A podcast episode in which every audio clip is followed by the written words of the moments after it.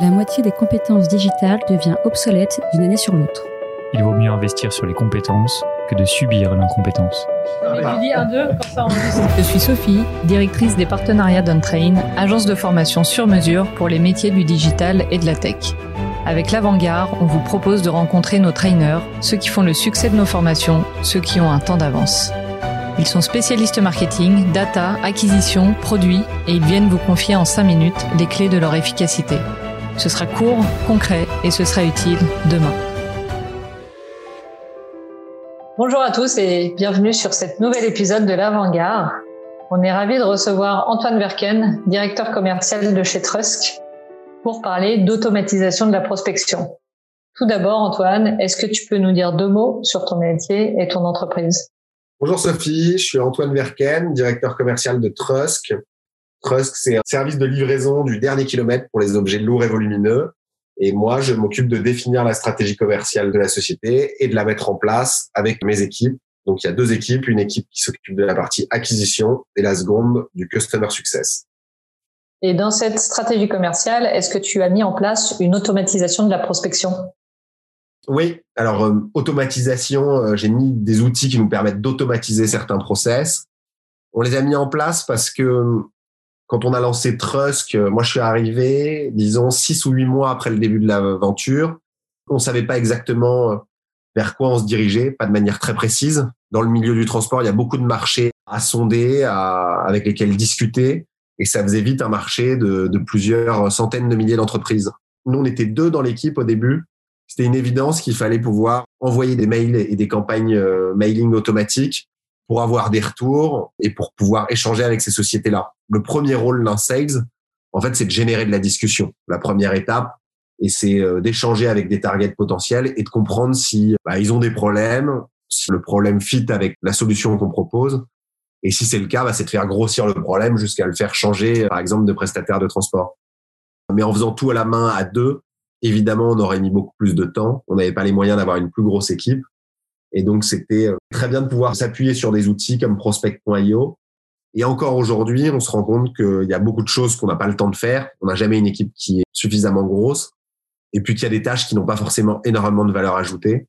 Donc, c'est très bien de pouvoir euh, s'appuyer sur ces outils d'automatisation. Et justement, est-ce que tu peux nous donner quelques exemples de process que tu as automatisés et d'outils que tu as mis en place? Par exemple, comme je le disais juste avant, Prospect.io, c'est un outil qu'on a mis en place. Là où il a un intérêt Prospect.io, c'est qu'il est directement relié à LinkedIn. Ça veut dire que une tâche qui peut prendre du temps, comme recopier les informations de LinkedIn dans un CRM, ça se fait de manière automatique. Ça, c'est plutôt pratique. Une des autres actions qui prenait du temps, c'était de trouver les numéros de téléphone ou les adresses mail de nos prospects. Ça, ça se fait aussi de manière automatique avec ces outils-là. C'est un temps qui est euh, phénoménal, c'est un gain de temps phénoménal. Si à mon avis on dit ça à des gens qui faisaient de la prospection il y a 10 ou 15 ans, ils diraient non mais c'est incroyable le temps que vous gagnez à faire ça plutôt que d'échanger avec des standardistes qui veulent généralement pas nous donner les numéros. Donc ça c'était plutôt pratique. Et puis c'est un outil qui peut être aussi très bien pour mettre de la rythmique. En fait, toutes les étapes qu'il y a à le faire pour rentrer en contact avec des prospects sont détaillées avec des rappels automatiques. Typiquement, je veux contacter cette société de literie. Bah, jusqu'à combien d'étapes je considère que je dois faire un effort pour échanger avec elle? Bah, Nous, il y en a une dizaine et ces dix étapes-là sont écrites et sont envoyées en notification aux sales pour qu'ils se rappellent qu'il faut bien le faire. Et une fois que les dix étapes sont faites, on en discute et on voit si on continue ou pas. Et donc toi, tu es plutôt satisfait des outils qui permettent d'automatiser la prospection. Est-ce que tu peux nous en dire aussi un petit peu plus sur les difficultés liées à ces outils? Les difficultés, alors moi je suis très satisfait de ces outils. On se rend compte que dans une équipe sales, il y en a qui les prennent plus ou moins bien en main. Ce qui est étonnant, il y en a qui arrivent euh, à avoir des très bons chiffres sans vraiment utiliser ces outils automatiques, et d'autres qui ont des très bons chiffres en les utilisant. Donc où est un peu la vérité là-dedans? Moi je pense que il faut pouvoir faire les deux. Si vous faites pas de l'automatique, en fait vous faites du personnalisé.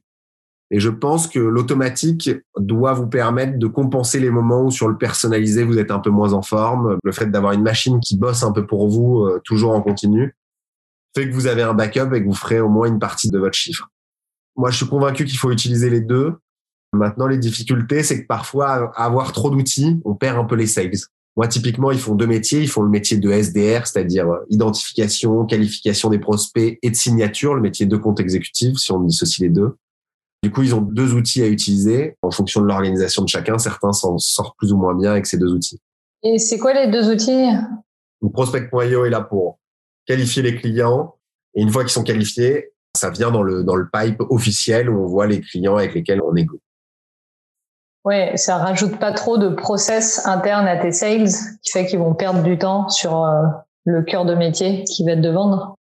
Non, ça leur rajoute pas trop de temps. C'est juste qu'ils se sont habitués à un outil. Donc, dès que vous rajoutez un outil, pas facile. Le, changement entre 20 et 30 ans, de rechanger les méthodes de travail, c'est déjà parfois un peu compliqué. Il faut faire un petit peu de conduite du changement. et quel est ton avis sur euh, la balance à avoir entre la quantité et la qualité pour toucher ses clients?